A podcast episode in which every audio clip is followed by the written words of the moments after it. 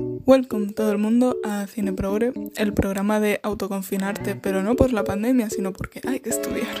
Qué alegría cuando nos dijeron vamos a la casa del Señor. El caso es que eh, vengo a hablar de una serie que ha salido hace muy poco, así que ya digo que no voy a hacer spoilers. Si lo hago, avisaré como siempre os digo. Esto me estoy acostumbrando a hacerlo siempre, lo que claro, si una película de 2002, pues a lo mejor tal. Pero esta sí ha salido hace muy muy poco, pero ha tenido mucho éxito, así que probablemente sí que la hayáis visto porque The Queen's Gambit, que me niego a decirlo en español, o sea, que feo, quiero eh, buscar si es que se dice así el movimiento en español, porque es una traducción horrorosa, me parece horrible, pero bueno, da igual, ese no es el caso.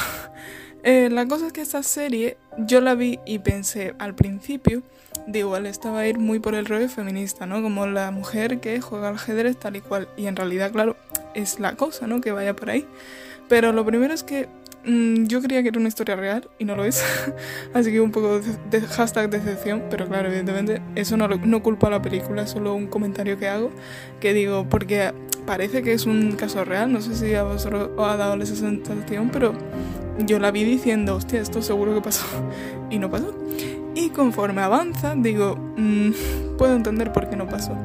Lo primero que me gusta mucho que em, en el primer episodio y tal, que se hace una crítica eh, bueno, a todo esto, no voy a hacer spoilers gordo, evidentemente mm, necesito poner un poco en contexto de la serie, pero por lo pronto estoy hablando del primer capítulo, que además si habéis visto el tráiler, yo es que no suelo ver los trailers de la serie ni nada porque digo mm, spoilers, porque hay muchos que te cuentan todo, pero mm, si lo habéis visto seguro que sale, que, que está ella en un orfanato y tal, y, y claro, hay muchas que de hecho su mejor amiga se lo dice, hay muchas niñas negras y hay muy pocas blancas. Y de hecho en un momento sale que, acogen a una niña y es blanca y le dice, ha venido hace muy poco y aquí estamos todas las demás. Pero es que a la niña negra no la adoptan. Y me gusta mucho ese... Porque, claro, en la serie va mucho eso por el feminismo, por el tal. Va mucho, se centra un montón en la historia de la protagonista y que metan eso así como crítica de repente que dices, oh, pero esto, esto cuando me lo han dicho, la verdad es que me gusta mucho, está muy guay.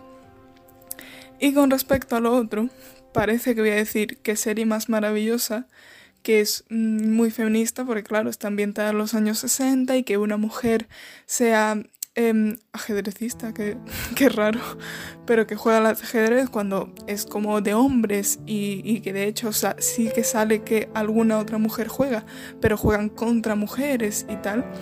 Eh, que una cosa que quiero destacar, porque a priori a mí me sorprendió, porque claro, cuando es una serie ambientada en la, en la antigüedad, como si fuera la prehistoria, que es ambientada como esta, ¿no? Los años 60 y tal, pues claro, las cosas así mm, te sorprenden porque dices, hostia, no te dejan jugar contra un hombre.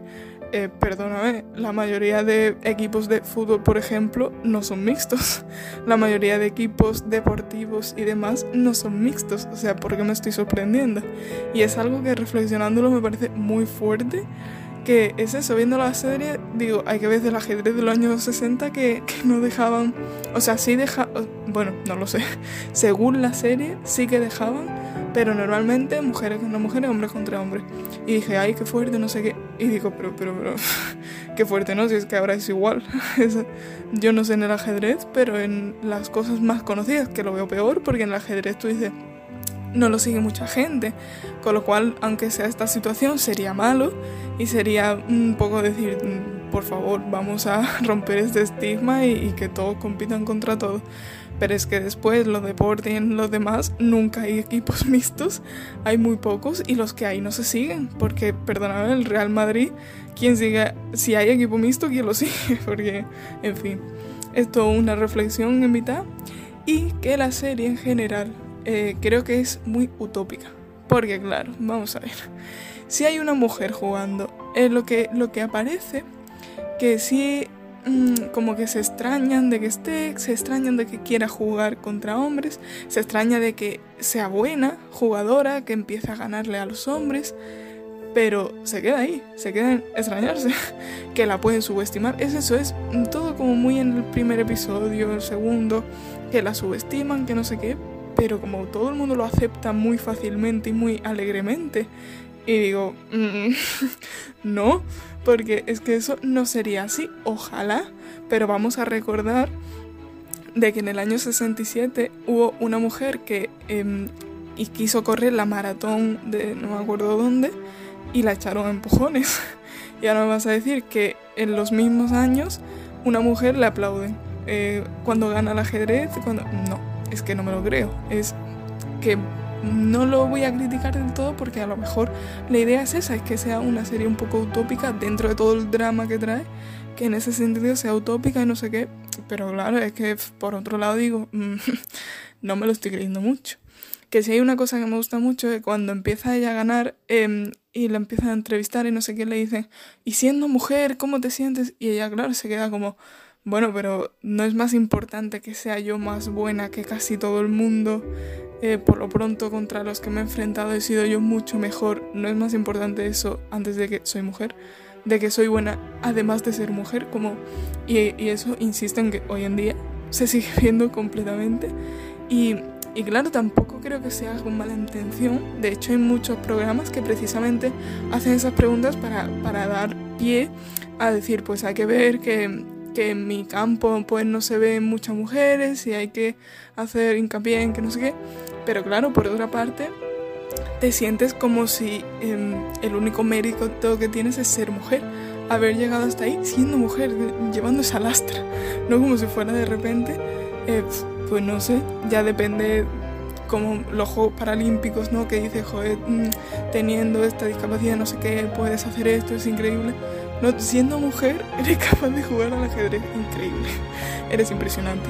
Entonces, claro, a priori dice, hombre, pues tampoco me parece mm, que soy buena al ajedrez, pero que ser mujer, pues bien aparte, tal. Y eso sí me gusta, pero es eso, después dices, es que en realidad no estarían tan alegremente, todo el mundo aplaudiéndole, no sé qué, tal y cual.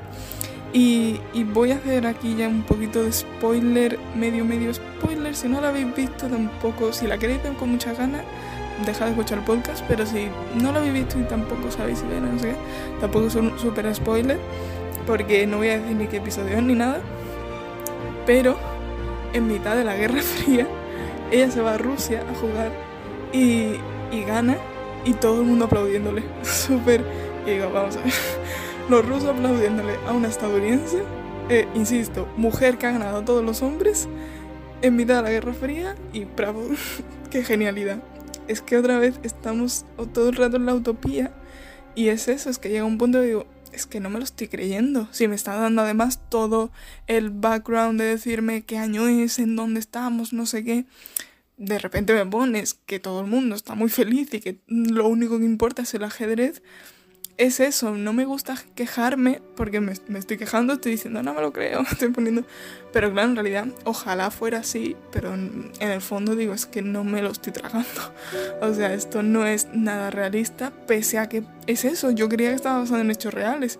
Y cuando vi que no, pues fue muy decepcionante porque fue es que mm, parece que está basado en hechos reales y de repente me ponéis cosas que son surrealistas por completo y que no me las creo. Entonces, mm, baila ahí en, esa cuerda y al final te quedas como raro porque es como no sé qué pensar.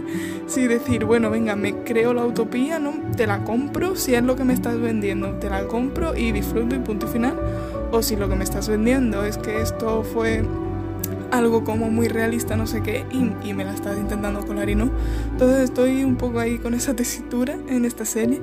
Igual igualmente creo que está guay. Es verdad que me esperaba más, pero porque yo creo que lo típico de cuando hacen mucho ruido con una serie, ya dices, joder, todo el mundo me está diciendo que es la puta hostia, tiene que ser la puta hostia. Entonces, claro, a veces dices, pues tampoco, pues tampoco era para tanto.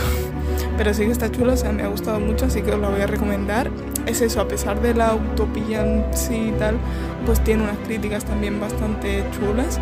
Así que os la recomiendo. Si habéis llegado hasta aquí, supongo que es que la habéis visto ya, pero bueno, si, si no la habéis visto, pues adelante con ello. Y nos vemos en el siguiente podcast. Uh.